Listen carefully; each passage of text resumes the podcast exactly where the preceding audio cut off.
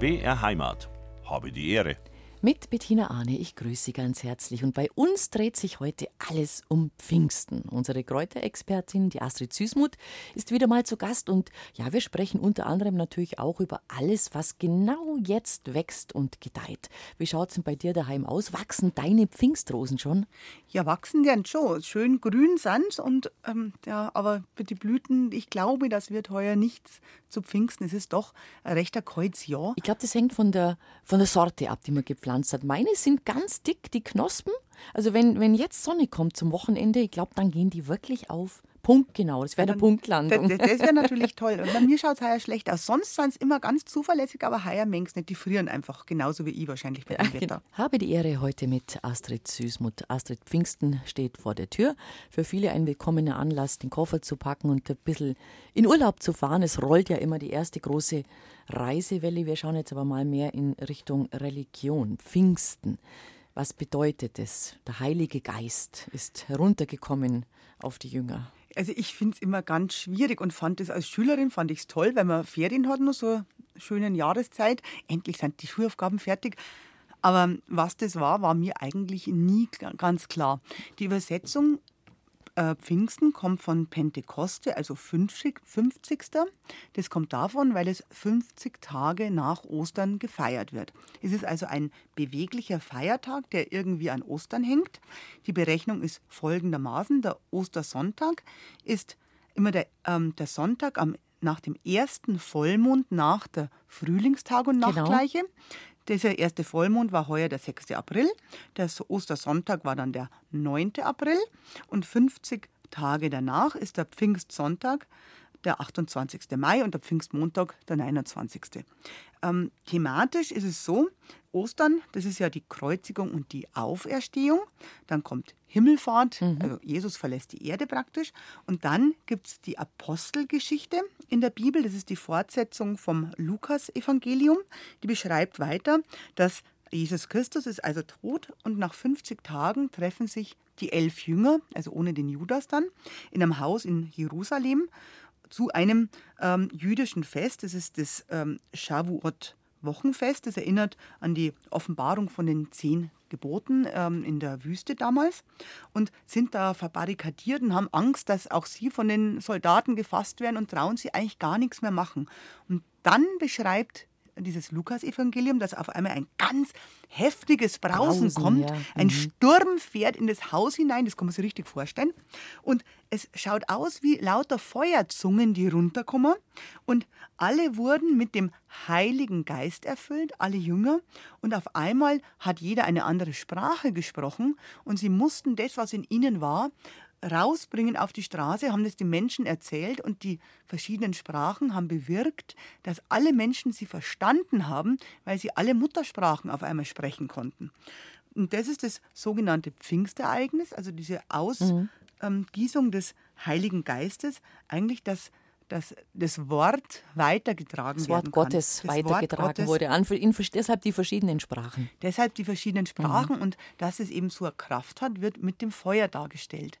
Und das sieht man auch auf ganz vielen Darstellungen, auf Bildern, dass eben in, über dem Pfingstereignis, über den Menschen so Flammen, so kleine Flämmchen gezeichnet sind. Und da gibt es sogar eine Pflanze als Darstellung, die tragen teilweise auch dann diese Jünger ähm, in der Hand oder es wird als ähm, als Rasen, als Blumenschmuck dargestellt. Das ist die Feuerlilie. Mhm. Die heißt natürlich schon so.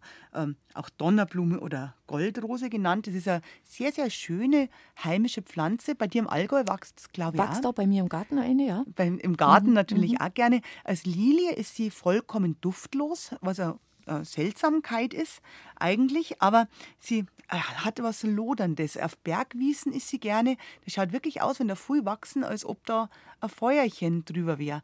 Und die wird tatsächlich seit dem Mittelalter verwendet als Symbolpflanze und das fließt auch immer wieder in die Literatur ein. Da gibt es ähm, bei der Alice im Wunderland zum Beispiel eine ganz schöne Stelle, wo die Alice sagt, oh du Feuerlilie, ach, wenn du nur reden könntest. Und dann sagt die Feuerlilie zu ihr, ja, wir können schon, aber nur, wenn jemand da ist, mit dem es sich zu reden lohnt. Mhm. Also man muss eben auch schauen, mit wem man spricht, dass man die Worte richtig anbringt an jemanden. Und was man übrigens aufpassen muss bei der Feuerlilie, die ist, obwohl sie so eine eigentlich für uns Menschen ungiftige und schöne Pflanze ist, für, Pfan äh, für Katzen tödlich. Die Pollen allein schon, die führen zu Nierenversagen bei Katzen und da reicht es, wenn die Pollen aufs Fell kommen und die sich abschlecken. Das ist also tatsächlich eine der, der giftigsten Gartenpflanzen für die Katzen. Naja, jetzt haben wir Pfingsten eben. Pfingsten wird zwei Tage lang gefeiert. Und ähm, es ist deshalb zwei Tage lang, also Pfingstsonntag und Pfingstmontag, der ganz wichtig ist, weil nämlich auch in der Bibel von einem mehrtägigen Fest gesprochen mhm. wird, bei dem der Heilige Geist den Einzug hält.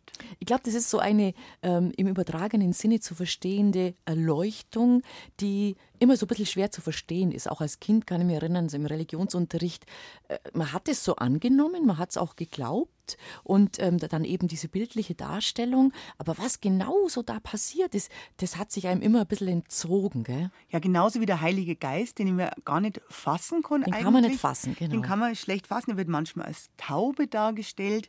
Es ist in der Theologie eigentlich so eine dritte Person neben Gott Vater und Gott Sohn, ähm, also eine unsichtbare Kraft eigentlich, mhm. die Person, Personifizierung ist von dieser allumfassenden Liebe und äh, eine Kraft, die geeignet ist, den Glauben zu stärken, ähm, zu trösten und zu führen, heißt es immer.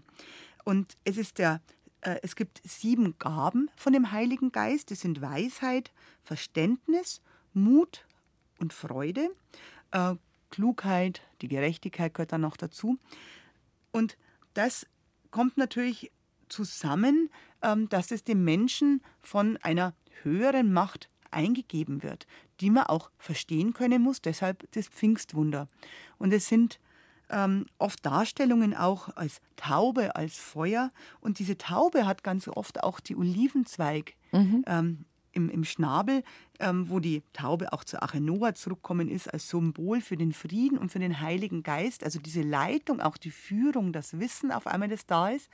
Und das geht schon auf eine sehr alte Geschichte zurück, weil die Göttin Athene hat nämlich in der griechischen Mythologie, also noch viel früher, ähm, einen, der, der Stadt Athen einen Olivenbaum geschenkt als Zeichen der Weisheit, der Güte, des Verständnisses, unter dem sich die Menschen auf einmal getroffen haben und zusammengekommen sind. Auch das ist das Pfingsten. Es ist ja ein sehr gemeinschaftliches Fest eigentlich. Mhm. Und es heißt ähm, in vielen Überlieferungen, dass die Athene Eulen dabei hat, aber es gibt auch tatsächlich Überlieferungen, dass sie Tauben dabei hat. Und jetzt waren wir wieder bei der Taube als Heiliger Geist zusammen äh, mit dem äh, Olivenbaum. Es ist so, dass zum Beispiel ähm, in der Artus-Epik, also in dieser hochmittelalterlichen mhm. Ritter- Epik, in diesen Rittergeschichten. Wir kennen da leider, die Filme sind sehr verballhornt oft, was da passiert und um, um was es da geht. Da war aber in dieser Artus-Epik, das ist wirklich ähm, eine herausragend, das Pfingstfest war noch wichtiger als Ostern und als äh, Weihnachten. Und ich hab's, es wird eigentlich immer so erklärt, dass man sagt, es war auch ein Frühlingsfest. Der Winter war vorbei, die Zeit wurde besser, die Tage wurden heller, es wurde wieder angesät, geerntet, die Natur erblühte und natürlich hat man zu der damaligen Zeit, wissen wir alle, Burgen kalt, Schloss, Winter war nix, hat man den Frühling wirklich willkommen geheißen. Also man hat da auf dieses Pfingstfest, was wohl auch auf keltisches zurückging, keltische germanische Riten, hat man dann natürlich ähm, mit dem katholischen Glauben so ähm, das drauf gepfropft, wenn ich das mal so sagen das darf. Passt natürlich mhm. immer und es geht ja schon jetzt in den Sommer auch rein. Interessanterweise gibt es äh, bei mir zu Hause zu, bei, im Starnberger Land in dem Würmtal, da ist die alte Karlsburg, die ja von Karl dem Großen gegründet sein soll. Und die erste urkundliche Erwähnung ist mit einem Pfingstfest tatsächlich. Mhm. Also um das Jahr 1000 wurde da ein ganz großes äh, Pfingstfest gefeiert, ja, mit mhm. ganz vielen Leuten. Und dazu gehört eben auch dieser Heilige Geist. Und das finde ich ganz spannend, wie der eigentlich in der Überlieferung auch immer dargestellt wurde. Weil der Heilige Geist, den stellt man sich immer männlich oder als Taube vor. Dabei wird er in alten Darstellungen sehr oft auch als Frau dargestellt. Da gibt es diese berühmte kleine Kirche in Urschalling bei Prien. Das ist die St. Jakobuskirche und die hat Fresken aus dem 14. Jahrhundert und da ist tatsächlich zwischen Gott Vater und Gott Sohn eine Frau als Heiliger Geist dargestellt. Eine wunderschöne Darstellung. Ähm, Gott Vater und Gott Sohn haben einen weißen Mantel an. Die sind in einer Ecke zwischen zwei Bögen ähm, als Fresko aufgemalt und dazwischen die, ja, offensichtlich die Frau als Heiliger Geist und unten fließen diese drei Figuren zusammen tatsächlich und es schaut dann der Mantelaufschlag tatsächlich aus wie ja, männlich und weiblich zusammen. Also was eine schöne Interpretation. Eine wunderschöne ja. Interpretation und ähm, auch an anderen Orten, die Pfingsten ähm, geweiht sind. Äh, das sind ja alle Heiliggeistkirchen, weil Pfingsten eben das Titularfest ist des Heiligen Geistes, die haben auch Darstellungen natürlich. Und eine der schönsten Darstellungen sind in der Münchner Heiliggeistkirche, in dieser großen, wunderbaren Kirche. Da sind nämlich rundherum an den Außenwänden ähm, Darstellungen dieser Gaben des Heiligen Geistes, also Weisheit, Verstand, Rat, Stärke, Wissenschaft, Frömmigkeit und Gottesfurcht. Und diese sind ähm, gemalt ähm, so, dass der Heilige Geist als Frau dargestellt ist, also als Frau, die sich in der Wissenschaft betätigt. Ganz alte Bilder von 1753, wo man sagt, also Frauen und Wissenschaft, das ist ja ein dicker Hund, ne? aber da ist der Heilige Geist eine Frau, die eben all dieses verkörpert. Und interessanterweise haben diese Bilder bis auf, den, auf die Gabe der Wissenschaft den Zweiten Weltkrieg und diese Zerbombung der Heiliggeistkirche unbeschadet überstanden. Mhm. Es sind ja nur noch die Außenmauer stehen geblieben und sechs von den sieben Gaben haben überlebt. Das finde ich also besonders schön. Das ist schön, ja. Vielleicht sollte man da einen Ausflug hinmachen mhm. zu Pfingsten. Was hat denn die, die Akelei eigentlich mit Pfingsten zu tun? Ja, die Akelei, ähm, die ist auch eine Darstellung des Heiligen Geistes oder als eine Symbolpflanze dazu. Zum einen hat sie drei Blätter, ganz typisch, ähm, drei Blätter für Gott Vater, Gott Sohn, Heiliger Geist, also diese heilige Trinität. Und es, ja, es ist auch das Taubenkraut genannt wegen der Farbe und die Taube oder auch der Form und damit steht sie eben wieder für den Heiligen Geist und es gibt sehr, sehr schöne Pfingstpredigen auch, die man da heranziehen kann, die ähm, besprechen, dass ja, die Akelei an schattigen Orten wächst, wo irgendwann einmal ein Sonnenstrahl darauf fallen muss, dass sich auf einmal die Akelei in ihrer eleganten, in ihrer zeitlos eleganten Schönheit erheben kann und einem zeigt, was es doch Gutes und Besonderes auch an dunklen Stellen gibt. Und sie blühen natürlich auch jetzt um die Pfingstzeit, sodass auch das ein kleines Pfingstwunder sein kann. Wir sprechen über Pfingsten mit unserer Kräuterexpertin Astrid Süßmuth. Jetzt haben wir gerade ein bisschen über die Bedeutung des Festes geredet, über die religiöse, auch wie es bestimmt wird, wie das Fest bestimmt wird, 50 Tage nach Ostern. Ähm, was wächst denn jetzt alles? Die Pfingstrosen, haben wir gesagt, je nachdem, je nach Sorte. Bei dir schauen sie nicht so gut aus, bei mir sind sie kurz vorm Erblühen. Eine schöne, eine schöne Pflanze übrigens. Ich die Pfingstrose sind, die sind wunderschön. Die sind, also, und besonders schön mhm. sind es, wenn sie zusammen mit einem Frauenmantel blühen. Mhm. Das ergänzt sich so schön, dieses unten, das Grüne, das Feine. Das, ähm, die Pfingstrose ist ja eine ganz, ganz alte Heilpflanze. Mhm. Die wurde im antiken Griechenland ja schon verwendet. Ähm, es heißt, sie heißt ja auch Peonia, genau. von dem Heilgott Päon, der damit... Ähm, das war der Vater des Apoll, der hat damit dem äh, von Herkules verletzten Hades und also eine ganz wichtige Pflanze und ganz spannend ist, du hast vielleicht schon mal beobachtet, ähm, wenn die Blüten nicht bestäubt sind, dann schließen sie bei Einbruch der Dunkelheit und wenn sie bestäubt sind, dann bleiben sie auf. Und wenn sie dann verblühen, dann ist ja der Samenstand so eine Kapsel mit drei Teilen und wenn du die aufmachst, dann sind innen die Samen und die leuchten nachts. Deswegen haben wir gesagt, früher, die Pfingstrose, die Samen, die sind ein Mittel gegen Ängste des Nachts, bei Dunkelheit und tatsächlich wirkt die Pfingstrose wohl angstlösend. Man äh, kann sie heilkundlich einsetzen, allerdings mit Vorsicht, weil sie eine Giftpflanze ist, also mhm. keinen Tee oder sowas draus trinken. Früher hat man Kindern diese geschlossenen Samenkapsel umgehängt, was vielleicht gar nicht so schlecht ist, weil dadurch, dass diese geschlossene Kapsel auf der Haut liegt, wird etwas Wirkstoff über die Haut aufgenommen, aber eben nicht viel.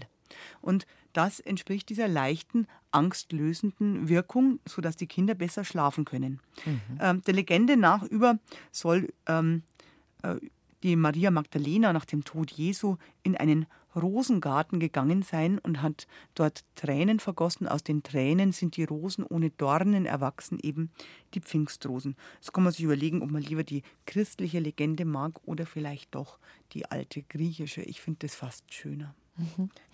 Ähm, was haben wir noch jetzt im Moment? Was blüht und gedeiht denn gerade um uns? Ja, jetzt kommt die ja Rosen die Rosen, jetzt, vor allem die mhm. Rosen. Und die haben jetzt ja auch ihren ganz, ganz großen Auftritt in Rom und zwar im Pantheon. Das Pantheon ist ein Tempel, der zur vorchristlichen Zeit allen Göttern, dem ganzen Pantheon eben geweiht war. Und er hat oben ein großes Loch in der Decke. Kreisrundes etwa, Dach, oben das Loch. Kennen sicher Loch, viele von Rom besuchen. Jawohl. Etwa neun Meter im Durchmesser. Ähm, das wurde schon im 7. Jahrhundert zur ähm, katholischen Kirche Santa Maria ähm, geweiht. Und in diesem Pantheon findet traditionell ein großer, eine große Pfingst- Messe statt am Pfingstsonntag. Und bereits im Mittelalter wurde dort ein, ja, als Nachahmung dieses Pfingstwunders ein also Blütenregen aus Rosenblättern ähm, dargestellt. Es wurden oben Blütenblätter reingekippt. Also beim Dach oben, bei, beim, bei diesem Öffnung. kreisrunden mhm. Dach, da ist außenrum ein Steg, dass man da stehen kann.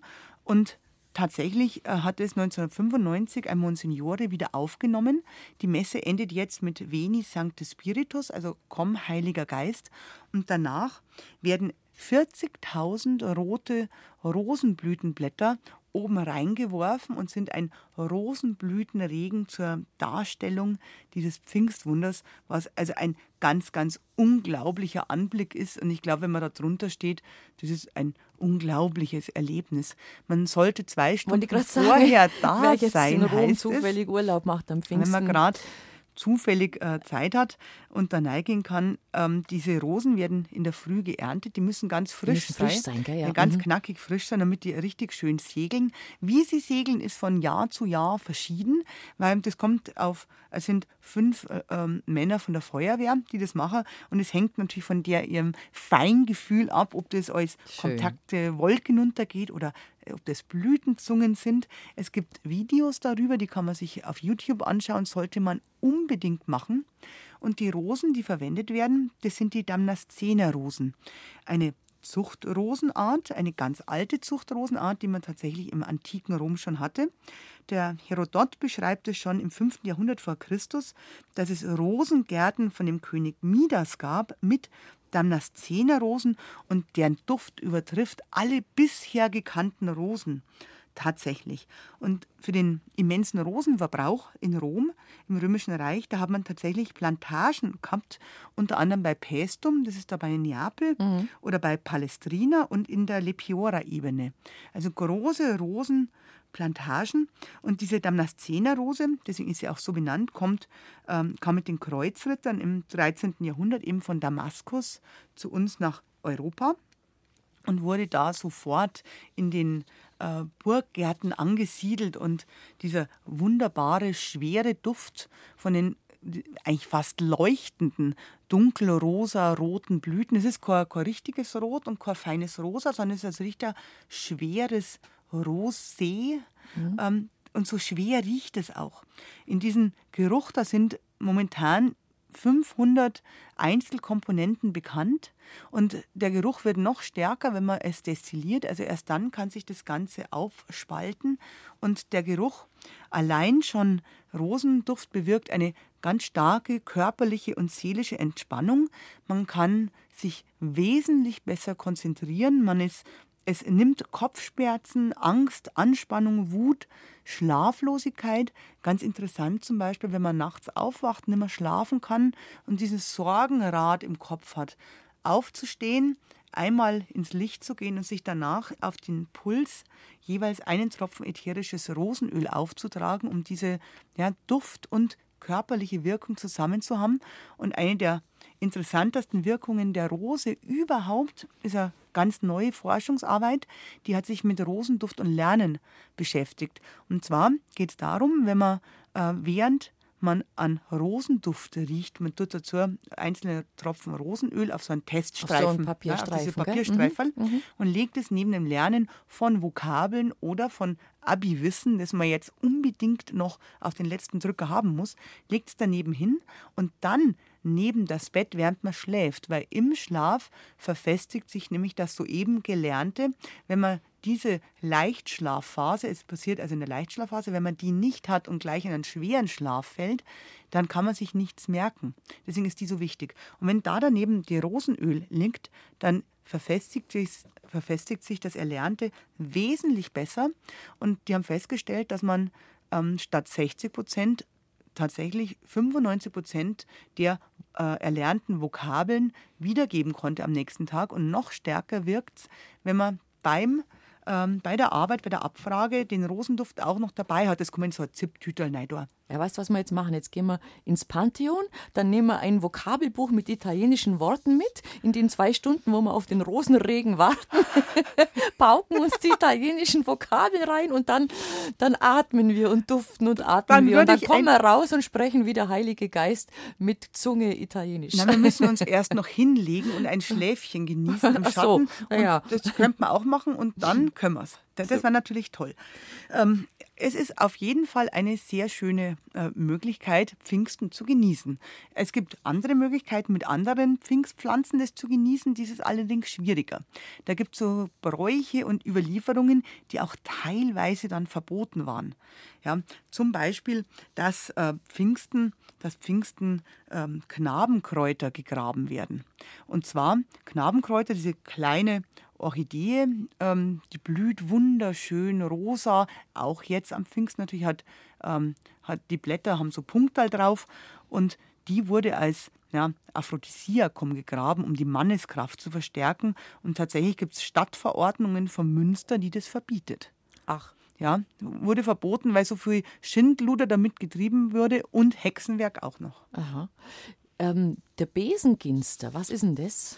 Der Besenginster, der wächst auch bei uns tatsächlich im äh, Wald. Das ist eine schöne äh, gelbe Waldpflanze am Waldrand, leuchtend gelb wie die gelbe Sonne. Und er heißt Besenginster, weil man auf dem einfach am Besen binden konnte. Es sind so einzelne Ruten, den bindet man zusammen und äh, kehrt symbolisch das Haus an ähm, Pfingsten raus, einfach das Eul hinaus, wie ein Frühjahrsputz kann man sich vorstellen. Gleichzeitig wirkt er leicht desinfizierend, leicht antimikrotisch. Das heißt, wenn ich den mit dem Kehr, der gerade blüht, dann habe ich ja die Blüten immer noch mhm. irgendwo im Haus verteilt, den leichten Staub, der pilzwidrig wirkt. Und so habe ich mein Haus sauber gemacht und auch noch den Schimmel ausgeschmissen. Also ein Schimmelex mit dem Pfingstbesen. Die Walderdbeeren, wären die schon da? Jetzt langsam schon, gell? Schon langsam, also blühen deren schon. Essen darf man es nicht einer alten Überlieferung nach, weil es heißt, dass, ähm, dass die Maria, Mutter Gottes, mit den ungeborenen, gestorbenen Kindern, ähm, die ja, nicht zur Welt gekommen sind, jetzt in den Wäldern ist und die ernährt sie für das ganze Jahr mit den Walderdbeeren, die bis Pfingsten ähm, reifen es gibt ihnen eben ihre Lebensnahrung. Und ähm, Mütter, die das essen, die essen vor, ähm, vor, der, äh, vor Johanni, die essen den Kindern das Essen weg. Das habe ich noch nie gehört. Das ist eine ganz interessante Sache. Ist ganz interessant. Ja. Also das äh, auch die die Walderdbeere hat ja diese Dreiteilung, Gott Vater, Gott Sohn, ja. Heiliger Geist. Sie fruchtet und blüht gleichzeitig, also wie der Segen Mariens. Ähm, Hintergrund mit Johanni ist wahrscheinlich, dass sie vorher noch meistens unreif sind. Ähm, auch die Früchte, die zu Boden fallen, gehören den Toten, weil irgendein Dreck dran sein kann natürlich. Ähm, mhm. Sie duftet leicht, ein unaufdringlicher Duft. Sie ist weiß wie die Reinheit Mariens, kann man dann wieder sagen ähm, es ist ganz spannend eigentlich, die, ähm, es ist auch ein, ein gewisser äh, Heranwachsensaspekt darin. Diese rote Farbe, die, das Aufkeimende, das wird auch im Märchen ver, äh, verarbeitet. Du kennst vielleicht diese drei Männlein im Walde, das ja. Grimms-Märchen. Da muss ein Mädel den Schnee wegfegen, um die Erdbeeren zu bringen. Mhm. Da steht es wieder für das erste Blut, das da ist, ähm, das Heranwachsen. Mhm sehr, sehr spannend. Und was man in den letzten Jahren auch festgestellt hat, die Walderdbeere gehört zu den, neben dem Weißdorn, zu den stärksten ähm, Heilpflanzen für das Herz. Eine echte Herzheilpflanze, aber ohne giftig zu sein. Die verbessert die Kontraktionskraft des Herzens, also besonders wenn, äh, wenn das Herz altersmäßig nicht mehr ähm, nicht mehr so stark ist. Und ist wohl auch sehr interessant, wenn Kinder bei der Geburt ein kleines Loch im Herzen haben. Das gibt es öfters, das wächst dann zu von alleine. Die dürfen sich aber am Anfang nicht überanstrengen. Aber da ist auch die Walderdbeere ein ganz, ganz interessantes Mittel. Und das ist der Volksglaube. Das ist der Volksglaube, ja. Also man wahrscheinlich, wie immer, man wusste es und hat das Ganze dann in einen christlichen, in, in den christlichen Kontext, Kontext übertragen. übertragen, genau. hat auch Märchen rundherum ähm, gestrickt, wie beim Rapunzel zum Beispiel, ist auch so ein Wissensmärchen über die Kräuterheilkunde. Da will ja die Frau unbedingt diese Rapunzelsalat haben. Und der Rapunzelsalat, der Fellensalat, enthält viel Folsäure, die Schwangere dringend brauchen, um die Schwangerschaft ähm, gut auszutragen. Also auch das ein Wissen, das in einem Märchen versteckt ist und genauso hier mhm. mit der. Walderdbeere. Und es gilt bis Johanni und nach Johanni darf ich aber die Walderdbeere dann nach, essen. Nach Johanni darf man die Walderdbeere gut. tatsächlich essen und dann könnten wir auch einen Walderdbeer Balsamessig draus machen. Das schmeckt ganz, ganz besonders gut. Den einfach äh, Walderdbeeren sammeln und dann in einen, in einen Essig ansetzen, oder? Ja, man mhm. tut erst ein bisschen Zucker karamellisieren lassen, die Walderdbeeren dazu. Das kocht man auf, ja. tut durch ein, ein, feines Sieb passieren, dass man diese, diese Nüsschen nicht hat. Ja. Die sind ja eigentlich ja, Sammelnuss. So, genau, das sind so diese Körnel da. Die genau, also Erdbeeren sind ja keine Beeren, Nein. sondern es ist eine Sammelnussfrucht. Das sind lauter kleine Nüsschen, also Miniaturausgaben von Walnüsse könnte man sich praktisch vorstellen, die auf dem aufgeblähten Fruchtboden sind. Das, das Rote ist der Fruchtboden eigentlich.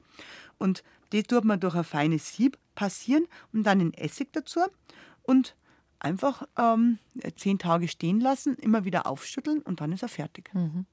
Man findet es nicht mehr gar so leicht, finde ich. Also wenn man durch den Wald geht, ich habe immer das Gefühl gehabt, oder hat man als Kind einen anderen Zugang gehabt. Ich habe immer das Gefühl gehabt, als Kind habe ich mehr ja, Wald der das ist, gefunden Das ist ganz jetzt. einfach, weil es weiter unten warst. Du warst einfach kleiner. Wahrscheinlich. Und, und man war einfach, man hat mehr Zeit gehabt. Man war öfter draußen, wirklich dann zwei, drei Stunden am Stück unterwegs wahrscheinlich. Das kommt auch dazu, mhm. aber ich finde, in Gärten vermehren sie sich ganz schön. Und das ist sehr spannend, weil sie stehen ähm, als Symbolpflanze für die Bescheidenheit Mariens, weil sie ja so klein sind und so zurückhaltend, unaufdringlich riechen. Aber im aber Garten. Der Duft. Der Duft ist fein. Duft. Aber im Garten, wenn die sind, die sind gar nicht bescheiden. Ja? Die, die verdrängen also richtig alles, überwuchern, machen lange Ausläufer. Das ist eine Pflanze, die sich bewegen kann. Das ist eigentlich ganz was Wildes. So eine bescheidene Walderdbeere. Und ist auf einmal im ganzen Garten da. Was haben wir denn für Bauernregeln zu Pfingsten? Da gibt es doch bestimmt auch einiges. Ja, da schaut es momentan recht gut aus. Also wenn wir Regen am Pfingsten bekommen, wird uns die ganze Ernte genommen, heißt es. Heute ist nun Trieb, aber es wird, wird die nächsten wird, Tage ja. sonnig. Ähm, regnet es am Pfingstmontag, so regnet es sieben Sonntag, dann gehe ich davon aus, wenn es am Pfingstmontag soll es nämlich nicht regnen, dass wir sieben sonnige Sonntage haben. Das Schaut. hätten wir uns aber auch mal verdient. Das haben wir uns wirklich verdient. Habe die Ehre heute mit Astrid Süßmuth. Über die Pfingstpflanzen haben wir uns gerade unterhalten. Schauen wir mal ähm, zu den Geisterwesen. Da gibt es nämlich auch was. Das finde ich so spannend. Ja. Also Pfingsten gilt als eine Zeit, wo ganz unterschiedliche Geisterwesen die Erde bevölkern ähm, viele Sagen und Gespenstergeschichten. Ich finde Gespenstergeschichten immer sehr, sehr spannend. Kann man Kinder auch immer super verzeihen. Vor allem nicht die eigenen, damit äh, die eigenen schlafen können. Das ist jetzt aber unfreundlich. Ähm, die, Fest, die Feste Coburg, kennst du vielleicht, eine ja. sehr schöne alte Festung.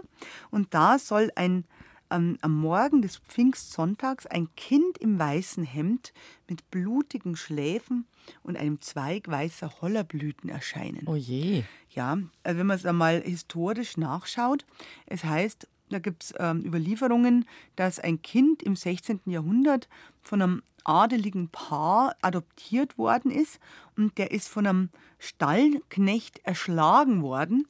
Ähm, der hat ihm einen Schädel eingeschlagen und Ach der Gott. Grund dafür ist aber vollkommen unklar. Und seitdem erscheint dieser dreijährige Bub eben als Geist und sucht ähm, den Mörder und will, dass der bestraft wird. Und ich fand es mit dem Holler so spannend zusammen, weil der Holler ist ja eine Schutzpflanze, der schützt vor bösen Geistern und heilt Krankheiten. Und ein Kind aus der ja, wenn man das Kind sieht, das ist ein Bote aus einer anderen Welt, dann könnte so ein Zweig mit Hollerblüten eigentlich ein Zeichen sein, dass das Kind in Frieden kommt und einen Schutz anbietet, aber auch, dass er eine Botschaft geben will, die mhm. mit ja, Heilung oder Lebenskraft zu tun hat.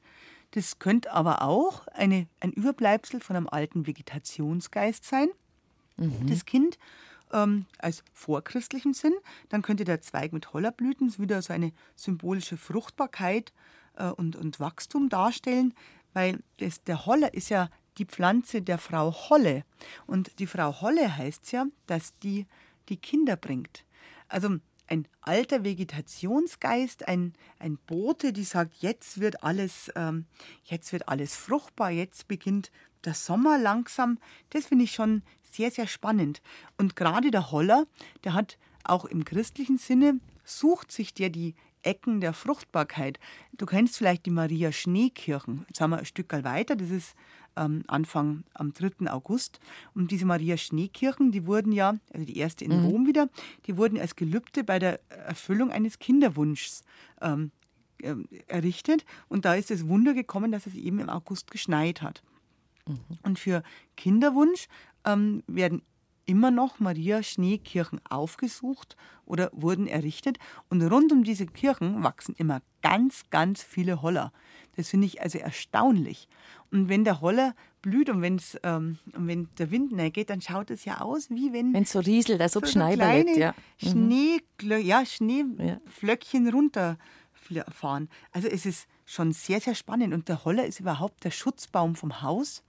Ähm, er wächst da, wo nicht unbedingt eine gute Ecken ist, neben Misthaufen und ja, sowas. Und, und ganz viel an der Stadel. An der Stadel, an die Ecken. Mhm. Und es das heißt, dass er die negativen Energien aufnimmt, aber auch der Schutzbaum ist um der Ahnenbaum.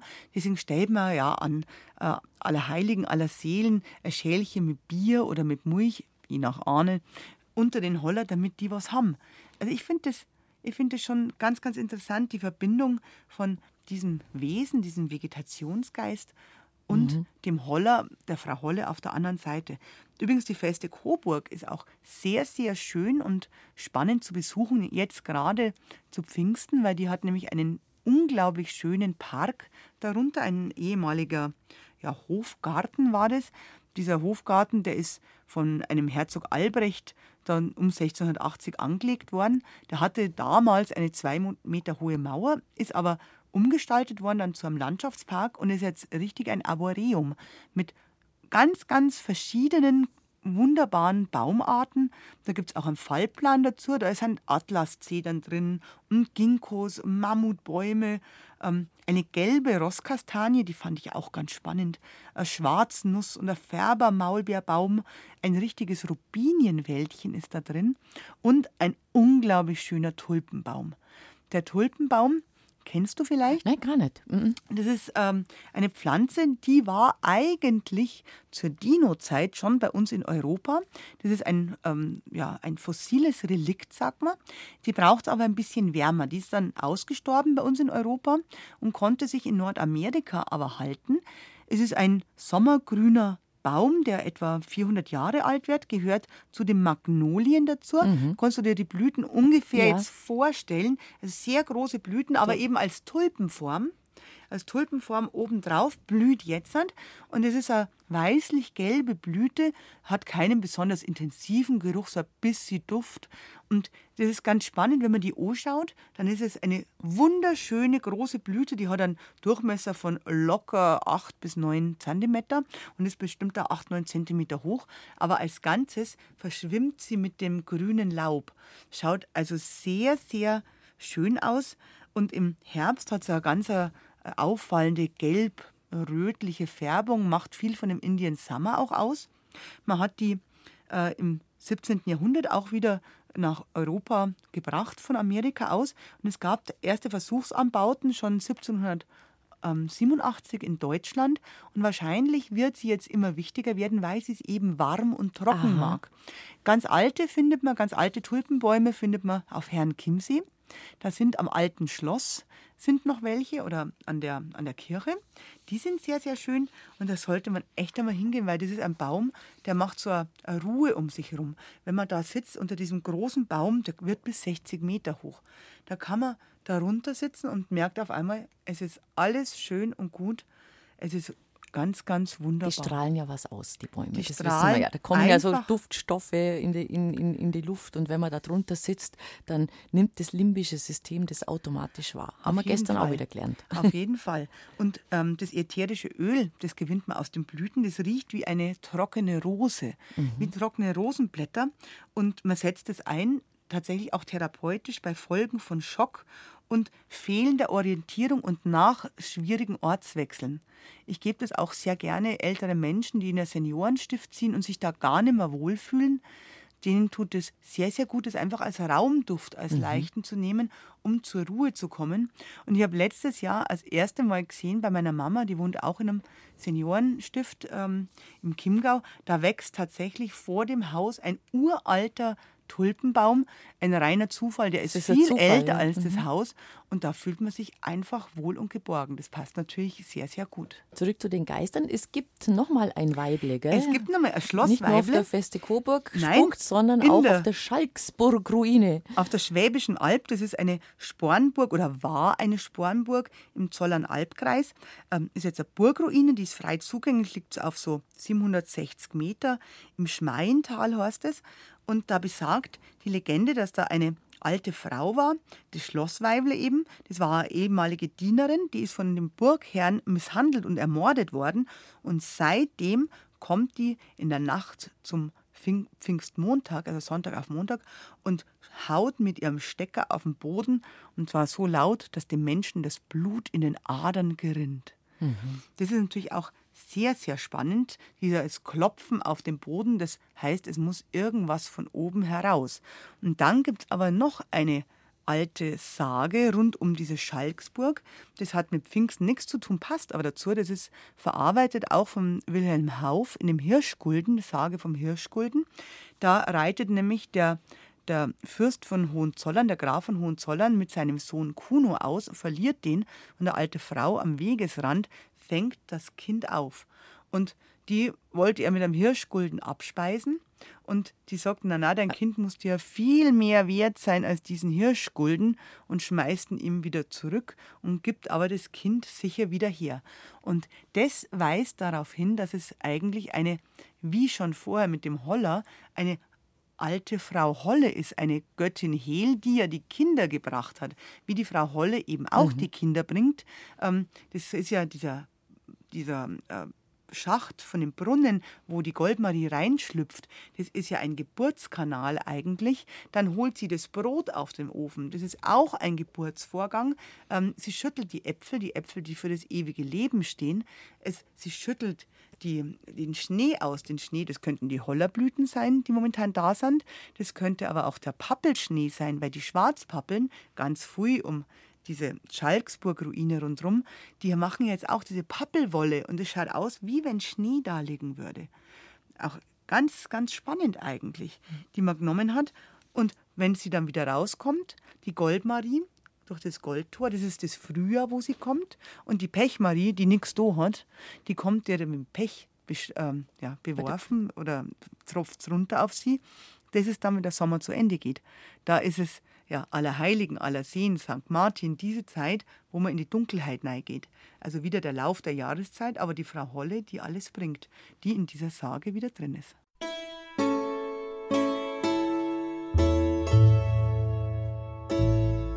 BR Heimat. Habe die Ehre.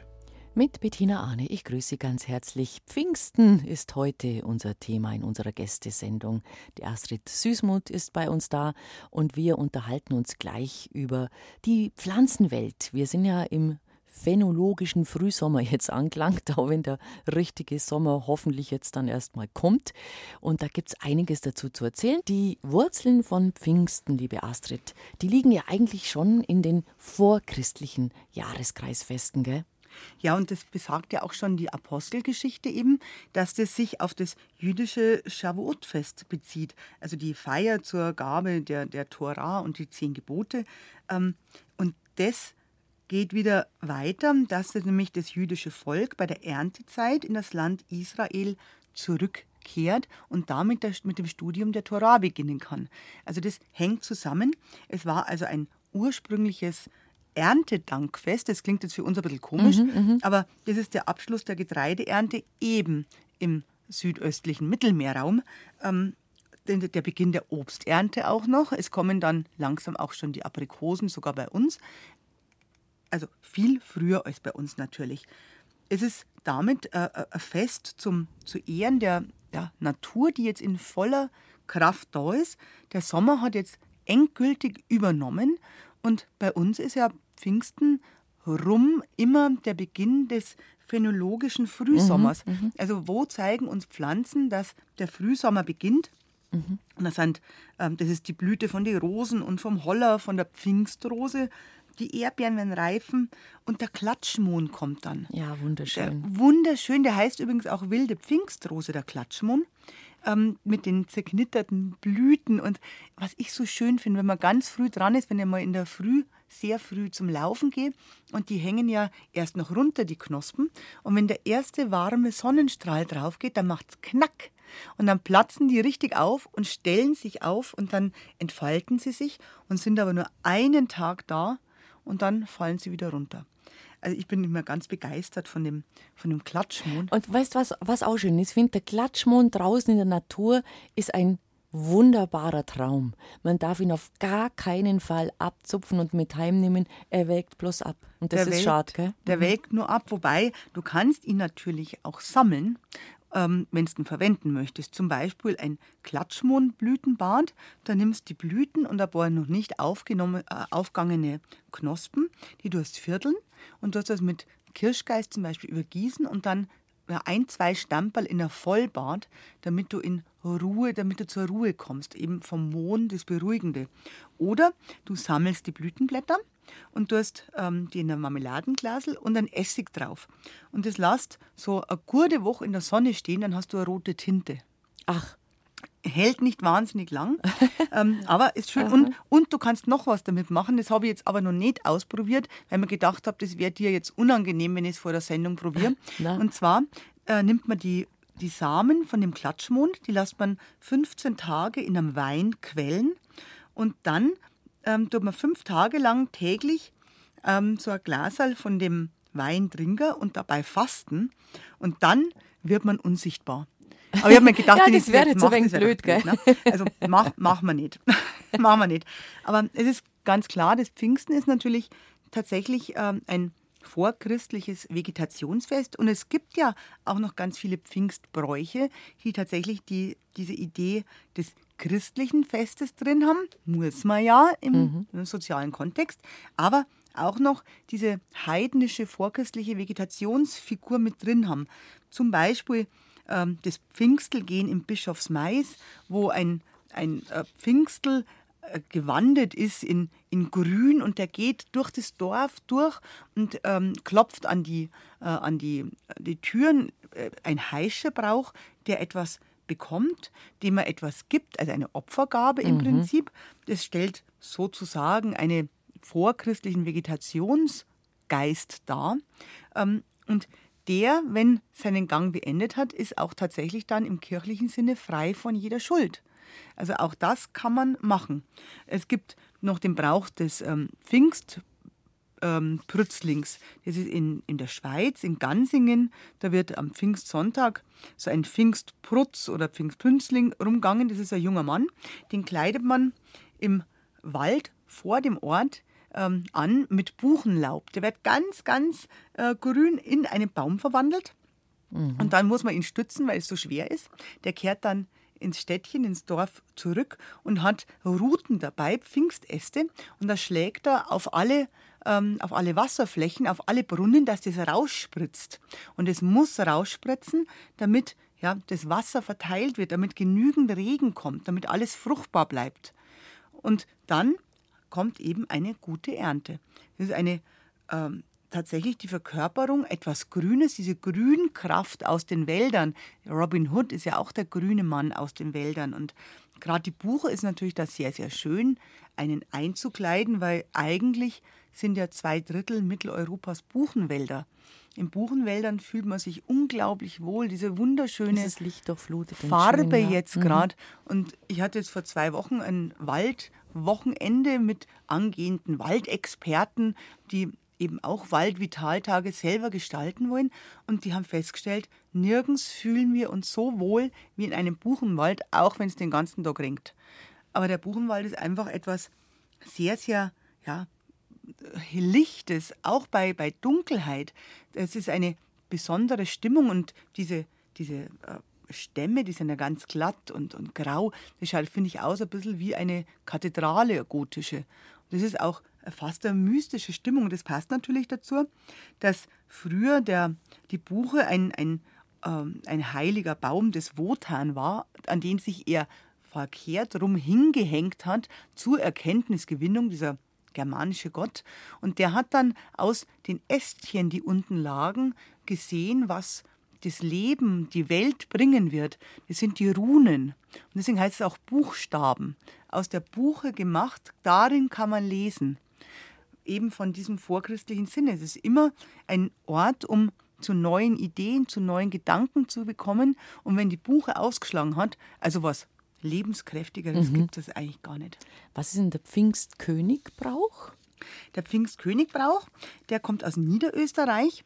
Ähm, da wird auch ein, ein Junge mit, äh, ein Bur wird mit grün belaubte Äste umhüllt. Die tut man dann oben zusammenbinden und an die Spitze tut man drei Pfingstrosen und den, diesen grünen Mann, den bringt man dann durch den Ort und alle 100 Meter dann die anderen Kinder im Kreis rumdrehen, ähm, rundrum tanzen und sagen, ah, bitte gebt's uns was, bringt's uns äh, Sachen, auch wieder ein Heischebrauch. Mhm. Und dann äh, danach geben, ja, wird das alles aufgeteilt und wenn der, wenn der kleine Bur im Grün durch, das Ort, durch den Ort gegangen ist, zieht auch da die Fruchtbarkeit ein. Also ganz typisch auch wieder. Und dann haben wir noch das Granzelreiten in Weitensfeld. Ja, das ist auch eine sehr schöne Geschichte. Das ist in Kärnten. Das ist eine ähm, der Überlieferung nach ein Gelöbnis zur Erinnerung an eine Pestepidemie. Und da haben nur drei Bürgersöhne überlebt von ähm, diesem Weitens, Ort Weitensfeld und das Burgfräulein.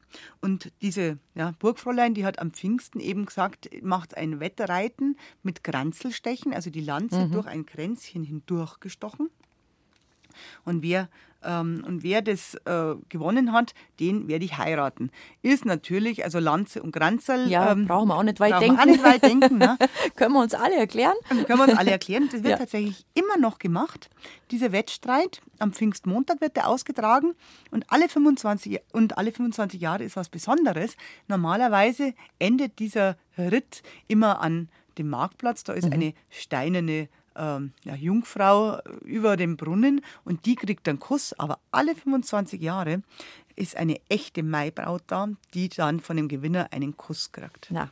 Hoffen wir es, dass der richtige ist. Kennst du den, äh, den Pfingstochs? Sagt dir das was? Das, das bei, mir, bei mir daheim war es so, wer an Pfingsten als letzter aufgestanden ist, also am Sonntag, Pfingstsonntag, in der Familie, das war der Pfingstochs den hat man ein bisschen mit Spott und Häme überschüttet sozusagen. Also ich kenne diesen Brauch vom, ähm, vom Palmsonntag eigentlich eher, mit dem genau, Palmesel. Palmesel aber wir haben auch den Pfingstochs gehabt Aber das passt mhm. eigentlich ganz, ganz gut mhm. in diese Reihe der alten Vegetationsgötter, Geister. Das wäre wahrscheinlich eine Opfergabe. Der, der Schwächste, der als letzter aufsteht, der ist halt das Opfer um eine gute ähm, Ernte, die dann kommen mag. Habe die Ehre heute rund um das Thema Pfingsten, um Bräuche, um Pflanzen, die jetzt blühen, um den phänologischen Frühsommer. Der Mechthildistag, der steht jetzt auch an. Der steht auch an, der ist nächsten Mittwoch am 31.05. Ähm, das Pfingsten allein ist es ja eine Zeit, es ist ja nicht ja, nur der Pfingstsonntag. Ist ein Zeitraum, genau. Es ist ein Zeitraum, in der eigentlich alles wenn man überlegt, wie wir früher gelebt haben, um die Vegetation geht, darum, dass man die Ernte gut einbringen kann, vor allem, dass die kommende Ernte nicht vom Wetter zerschlagen wird, dass es genügend regnet, aber auch nicht zu wenig, ähm, dass es keine Unwetter gibt. Und der Mechthildistag, die heilige Mechthildis, das war eine Äbtissin, die eine geborene Tochter von Andex, die ist aufgewachsen auf der Burg Diesen, da am Ammersee. Die Burg gibt es nicht mehr. Es gibt den Burgstall noch, wo angeblich ja die so salige drei Fräulein drin hausen, aber eben auch die heilige Mechthildes gewohnt hat. Ähm, im, ähm, Im 12. Jahrhundert war das. Und der Todestag, das ist der 31. Mai, da wird eben ähm, aufgrund dieser wundertätigen Heiligen, die auch die Gewitter verscheuchen konnte, die, ähm, die die Augen, die Sicht verbessern konnte, da werden Mechthildes Grenze geflochten und ins Feuer geworfen, um das Gewitter abzuwenden. Und einen besonderen Brauch dazu, den gibt es ähm, tatsächlich aus Traunreuth. Das macht man bei uns zum Glück nimmer, weil sonst wäre ich wahrscheinlich recht traurig. Da pflicht man diese Mechthildesgrenze aus Frauenschuhorchideen. Mhm. Heute wahrscheinlich nicht mehr, früher schon. Äh, kann man sich natürlich vorstellen, weil es etwas besonders Wertvolles war, ja. diese wunderschöne große Orchidee zu nehmen, die eben auch jetzt gerade blüht. Und heißt auch Pfingstblume oder äh, gelber Frauenschuh, Marienschelle, Pantoffelblume, Jungfernschön. Ja. Die ähm, ist sehr, sehr selten geworden durch mhm. Raubgräberei und weil es immer noch viele Leute gibt, die meinen, das muss man im, bei sich im Garten haben als Zierpflanze. Ähm, was ganz schwierig ist, weil die ähm, Frauenschuhe brauchen wie alle Orchideen ja bestimmte Pilze als Mykorrhiza-Paten und die, wenn nicht dabei sind, können es weder leben noch ähm, ja, weiter keimen und wenn man die wegnimmt, dann zerstört man auch noch das Mykorrhiza im Boden, also dieses Pilzgeflecht und es können auch gar keine anderen mehr aufkommen. Glücklicherweise, was ganz, ganz, ganz, ganz Neues, ähm, hat eine ähm, ja, botanische Firma, ein Think Tank ähm, aus Holland passenderweise eine Art entwickelt, wie man die Frauenschuhsamen auf Kulturmedien zum Keimen bringen kann. Und die arbeiten zusammen ähm, mhm. mit Schweizer Projekten und die haben künstliche Bestäubungen von Wildbestände durchgeführt, die Samen abgenommen und jetzt äh, diese kleinen Pflanzen wieder ausgewildert in der Schweiz an verschiedenen Standorten, im Aargau, in Obwalden, äh, in Basel und tatsächlich sind über 90 Prozent angewachsen und langsam erholen sich die Bestände. Ach, schön, ja. Und die, ähm, die Intention ist auch tatsächlich, fachgerecht kultivierte Frauenschuhorchideen in den Handel zu bringen, damit einfach die Naturbestände nicht mehr dezimiert werden. Damit man sich draußen nicht vergeht. Damit man sich mhm. draußen nicht vergeht. Also der Mechthildestag ist das eine. Was man übrigens auch machen könnte, am Mechthildestag zu der Mechthildesquelle zu gehen, die ist eben an diesem Schatzberg, wo die Burg war, bei, äh, bei Diesen am Ammersee. Und an dieser heiligen Quelle sollte man sich die Augen auswaschen, gerade am Pfingsten, um danach wieder gut sehen zu können oder auch die ja, Sicht weit zu äh, behalten zu können. Da fällt mir gerade was ein dazu, weil wir über die Mechthildis reden. Ich weiß noch, als Kind ähm, war ich ab und zu beim Augenarzt, man hat geschaut, ob das alles so passt. Und der hatte in seinem Wartezimmer ein großes Ölgemälde von einer Heiligen, das mich immer sehr fasziniert hat. Das war so eher ein bisschen in düsteren Farben und die war dann in seinem kirchlichen Gewand dargestellt, also so lang und fließend und hatte ein Buch in der Hand und auf dem Buch lagen zwei Augäpfel. Äpfel. Und das fand ich als Kind natürlich ein also bisschen gruselig. Sehr, sehr, sehr gruselige Vorstellung. Ja, also beim Augenarzt in der Praxis. Aber das wird wahrscheinlich die heilige Mechthildis gewesen Ja, oder sein. die heilige Lucia. Wäre auch möglich, ja. Die hat, der wurden ja auch die Augen ausgestochen. Auch die haben wir dann Ich glaube, da ging es tatsächlich eher um diesen ich weiß was, ich, ich kann dir helfen Aspekt. Das, das ist, schien mir mehr der Fall zu und sein. Und es gibt noch die heilige Odilie vom Odilienberg im Elsass, der auch die Augen ausgestochen wurden und die tatsächlich mit den Augen, ähm, mit diesen Augäpfeln dargestellt wird. Die ähm, wird verehrt zur Sommersonnenwende mit dem Ackerrittersporn zusammen, den man früher verwendet hat, auch um die Augen zu stärken. Also es könnten diese drei Heiligen sein, aber ich finde das schon eine grauslige Darstellung. Na, aber weißt du, die, die, die hatte schon Augen. Die Figur hatte also die Augen. Hatte auch sie selber. Hatte, ja, ja, sie hatte selber. Also das war nichts Problem und sie hat nur diese Augen auf dem Buch des Wissens präsentiert. Deswegen war es die, war die Mechthildis. Dann war es wahrscheinlich oder? Mechthildis, das da passen. Ein anderer Tag, den wir noch haben, das ist natürlich Frohenleichnam. Ja. Frohenleichnam ist immer der zweite Donnerstag nach Pfingsten. Heuer ist es der 8. Juni. Und es bezieht sich auf das Abendmahl Jesu mit seinen Jüngern am Gründonnerstag, wo er das Brot gebrochen hat und den Wein geteilt hat und seine Jünger aufgefordert hat, das weiterzumachen in Erinnerung an ihn und an diesen Tag. Und jetzt ist jetzt diese Karwoche natürlich eine ganz stille Woche und das, der Gründonnerstag erlaubt eben keine Festlichkeit in diesem Sinne. Und deshalb haben wir das Fest im 13. Jahrhundert auf den einfach den ersten Donnerstag die Oktav nach Pfingsten gelegt ähm, und da auch diese geweihte Hostie durch Wald, Feld und Flur geführt. Jetzt haben wir wieder bei diesen Flurumgängen, ja. ähm, um die Fluren zu segnen, um die Vegetation zu segnen. Ähm, Luther hat es übrigens also ganz heidnisch gefunden. Mhm. Er hat gesagt, das ist das allerschädlichste Jahresfest. Der hat keine biblische Grundlage darin gesehen. Klar, es ist ja auch einfach festgelegt worden. Ne? Und ähm, diese Hostie, ein, äh, ein, Aspekt ist eben, dass ähm, ein Wettersegen erbeten wird und Brot und Wein, das sind alte Opfergaben. Ja, da kommen wir wieder dahin. Und es sind diese Elemente der Erde, die dann kommen Natürlich. wird. Natürlich. Aber hast du es nicht als Kind immer als besonders schön erlebt, das Fronleichnamsfest. Also wir haben einfach unsere Blumenkörper gesammelt, gesammelt und, das, und, und, und auch je nachdem, wie wir Zeit gehabt haben und wie die Ausbeute war, auch vor den, fast vor den eigenen Haustüren, ja. hat man, wenn man gewusst hat, wenn es da vorbeikommen, hat man so ein ganz ein kleines Teppichchen, konnte natürlich mit den großen, die die Damen gelegt haben, nicht mithalten, aber man hat so ein kleines Bild gelegt und hat sich dran gefreut. Das war doch ganz auch schön. Lieb. Ich war einmal als, als Kind mit meiner Tante in Hüfing zum Hüfinger Herrgottstag und da war ich also begeistert. Das ist viele, viele Jahre her. Aber die haben wirklich einen durchgehenden Teppich, nicht in jedem Jahr, weil wenn die Vegetation so weit hinten ist, ist es verringt, dann geht es nicht, einen durchgehenden Teppich auf 450 Meter und der ist so 1,80 Meter breit, wo vor jedem Haus Muster gelegt sind nach Schablonen. Das Ganze ist, ist äh, einge, äh, eingesäumt mit Farn und innen drin sind Margeriten, Kastanienblüten, Ginster, ähm, Rotdorn, Disteln, die schönsten Farben überhaupt. Es gibt Blumenarten, Motive. Jeder macht es, wie er möchte. Und das ist natürlich ein ganz besonderes Ornament. Das äh, wird um 8 Uhr, ist es fertig in der Früh am frohen Leichnamstag und die Prozession beginnt um 8.30 Uhr und danach ist es natürlich kaputt. Ja. Man muss es vorher anschauen. Ich finde es auch schön, weil es ein bisschen eine Vergänglichkeit darstellt. Mhm, mhm, Diese Vergänglichkeit des Lebens und das passt auch wieder zu den, zu den verwendeten Blumen, die drin sind. Die Margarite wird sehr viel genommen, die, die man, finde ich, immer ein bisschen sträflich vernachlässigt, weil die ist wirklich eine wunderschöne weiße Blume. Sie leuchtet an aus die Wiesen, aber na, das Gewöhnliche schaut man nicht an und beachtet es irgendwie nicht. Dabei ist es so wahnsinnig ja, erfreulich und schaut selber aus wie ein bisschen eine Sonne. Und die blüht dann, wenn die Sonne ganz hoch am Himmel ist. Und ja, man freut sich drüber.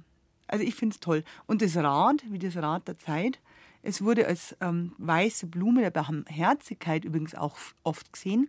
Diese Margaritentage, die sind ähm, Sammeltage gewesen für Spenden, auch gerne rund um Frohen Leichnam begangen damals, um etwas geben zu können. Auch sehr schön die Kornblume natürlich. Die Kornblume ist natürlich was ganz Besonderes. Die soll man übrigens auch an Frohen Leichnam sammeln. Und ja. zwar an Frohen Leichnam vor Sonnenaufgang gepflückte Kornblumen, die stillen das Nasenbluten. Also eine ähm, sehr interessante Regel, die sich auf einen im Jahr verschiebbaren Tag bezieht, ähm, entsprechend der Vegetation natürlich. Die Kornblumen sind selten geworden, natürlich Bauernmengen in dem Acker haben, weil es ähm, dann weniger ernten können. Allerdings hat man festgestellt, der Rocken wird wesentlich kräftiger und größer, wenn Kornblumen mit drin sind, da ähm, der, das Wachstum einfach gefördert wird. Natürlich auch deswegen unbeliebt, weil die sind so, so stark und fest und haben einen Fulz drauf. Und wenn man mit der Sens oder mit, der Sichel erntet, dann wird die stumpf mit der Zeit. Mhm. Also ich mag es sehr, sehr gern. Übrigens mit den Augen kann man auch was machen. Man kann einen Tee, einen, ähm, einen Aufguss draus machen und dann die Augen damit betupfen, wenn sie ein bisschen geschwollen sind. Also sehr angenehm als kühlende ähm, als kühlende Augenkompresse. Noch schöner ist, wenn man ein wässriges Destillat machen kann, aber da braucht man natürlich dann eine Destille dazu. Dann kommt der Herz-Jesus-Sonntag. Der kommt dann Mitte Juni, 18.06. ist es. Der Herz-Jesus-Sonntag kommt Mitte Juni. Das ist der dritte Sonntag nach Pfingsten und das ist natürlich schon eine Spezialität jetzt irgendwo. Gell? Das ist ja nicht mehr ganz im Nein, ist Pfingst, so. im Ja. Pfingstkanon ähm, mit drin. Und es ist auch eine eher jüngere, ein eher jüngeres Fest. Das ähm, bezieht sich darauf, nachdem der Napoleon Norditalien erobert hatte. Da ist er im Frühsommer 1796 an der Tiroler Landesgrenzen gestanden.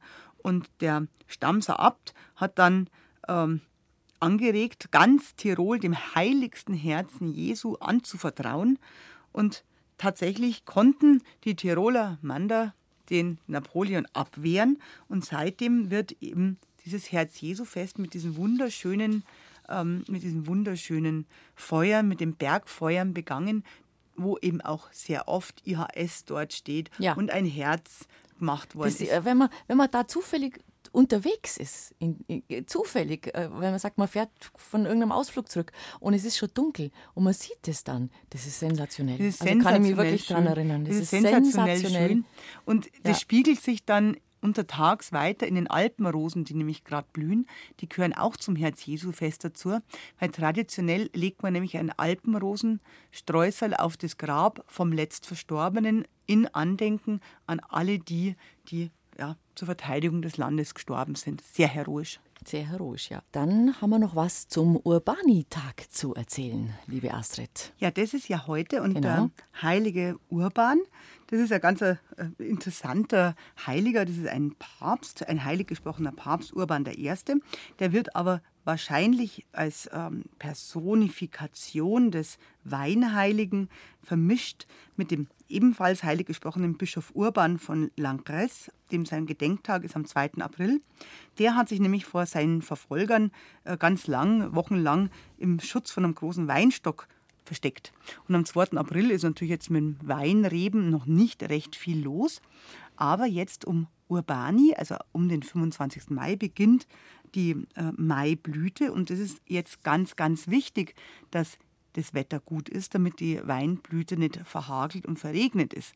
Ähm, klar, es heißt auch Pfingstregen bringt Weinsegen. Also irgendwann muss einmal ein bisschen was runtertropfen. Vielleicht nicht gerade am Pfingstsonntag, aber das ist ja diese Jahreszeit.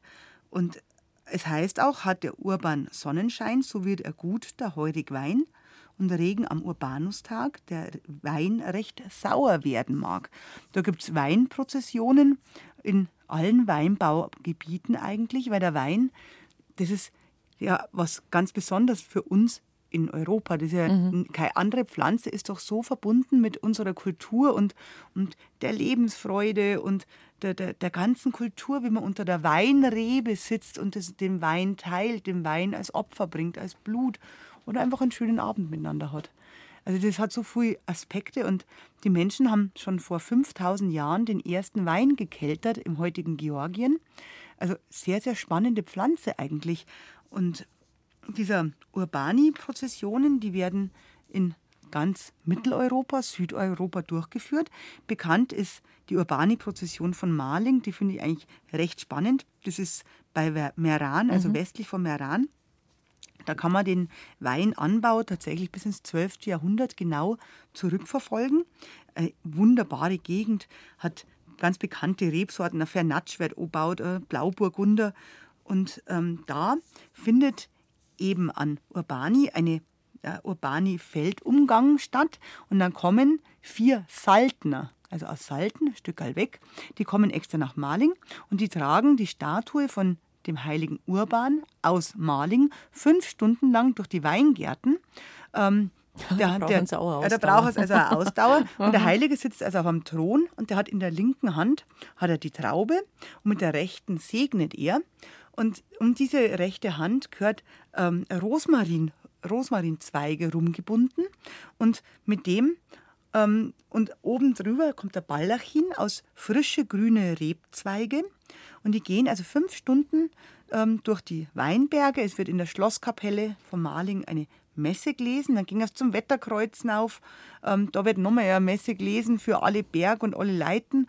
Und dann müssen sie den Urban zurückbringen und dann ging es aber über die Straße und müssen an jedem Bauernhof einkehren. Der Urban wird in den Weinkeller gebracht.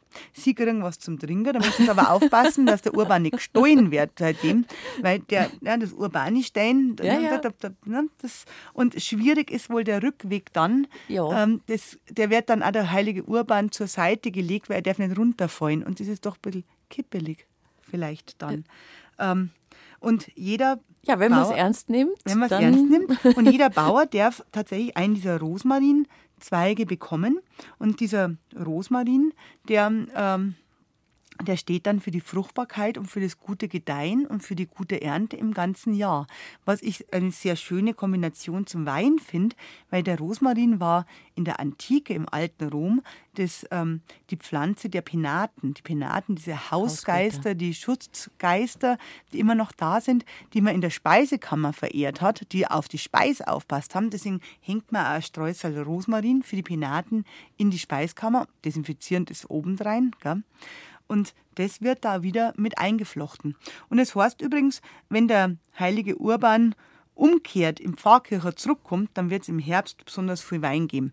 Also dann heißt, die haben kräftig eingekehrt, wenn er umdreht ist. Dann haben sie ihn versehentlich auf die Nasen gelegt, aber dann war das also ein sehr, sehr schönes Fest. Ein, guter, äh, ein, ein schönes Fest im wahrsten Sinn des Wortes. schönes ja, und ein gutes ein Fest. tolles Fest. gefällt mir, gefällt mir ganz gut.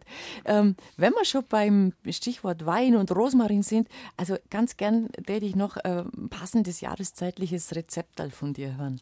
Ja, das darf jetzt gut passen, weil gerade jetzt Ende Mai ist so eine schöne Zeit, um Pflanzen zu sammeln. Und wenn man das miteinander macht, Pfingsten ist das Zusammenkommen, dass man was miteinander tut.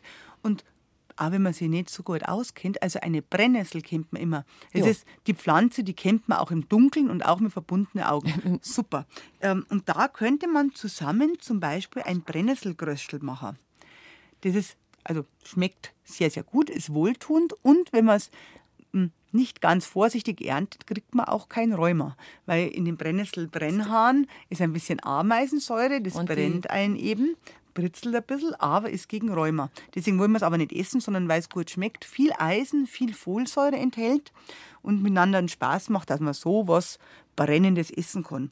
Und zwar nimmt man zwei Handvoll Brennnesselblätter. Wenn man schon eine Brennnessel findet, die Samen hat, dann kann man auch noch Samen dazu da.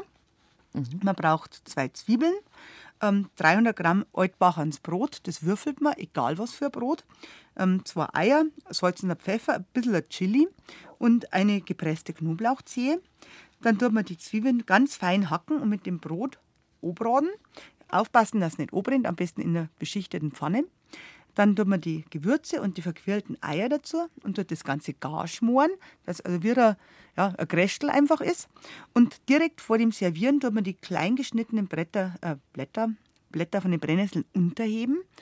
Und dann schmeckt es richtig gut. Also man kann die gehen bloß nur so ein bisschen mit an. ich gehe nur ein bisschen mit an. Man muss aber wirklich schauen, dass man es gescheit unterhebt, fein schneidet, im Zweifelsfall vorher einmal im äh, Küchentuch walzelt, dass man nicht keine Brennhaare mehr drin hat, sonst, sonst brennt es an der Zunge. Kannst auch mit dem Nudelwalkern übergehen. Mit dem Nudelwalker kann man es auch einfach unter Küchentuch legen und schnell mal tschick, tschick, tschick Genau, das drüber. kann man machen. Und zum Ernten tatsächlich schauen, kräftig hinlangen und zusammendrucken, dass man diese ganz kleinen Brennchärchen umknickt, dass einem nimmer nichts mehr tut. Gesund wäre es auch noch. Gesund wäre es auch noch. Ein Brennnesselgrüstel wäre eine Idee für ein Pfingstessen, zum Pfingstessen dazu. Was schönes Grünes für die Jahreszeit. Unbedingt. Du bist ähm, Mitte des kommenden Monats wieder bei uns, liebe Astrid, am 12.06., wenn ich es richtig weiß. Und was hast du da für Thema vorgenommen? Da wandern wir entlang der Würm, entlang der Würm vom Starnberger See bis zu ihrer Mündung in die Amper. Dann sage ich vielen Dank für das, was wir heute von dir gehört haben und wünsche dir ein schönes Pfingsten. Das sage ich auch danke. Und Sonne schöne, kommt, es kann nur besser sein. Sonne als es kommt und schöne Ferien alle.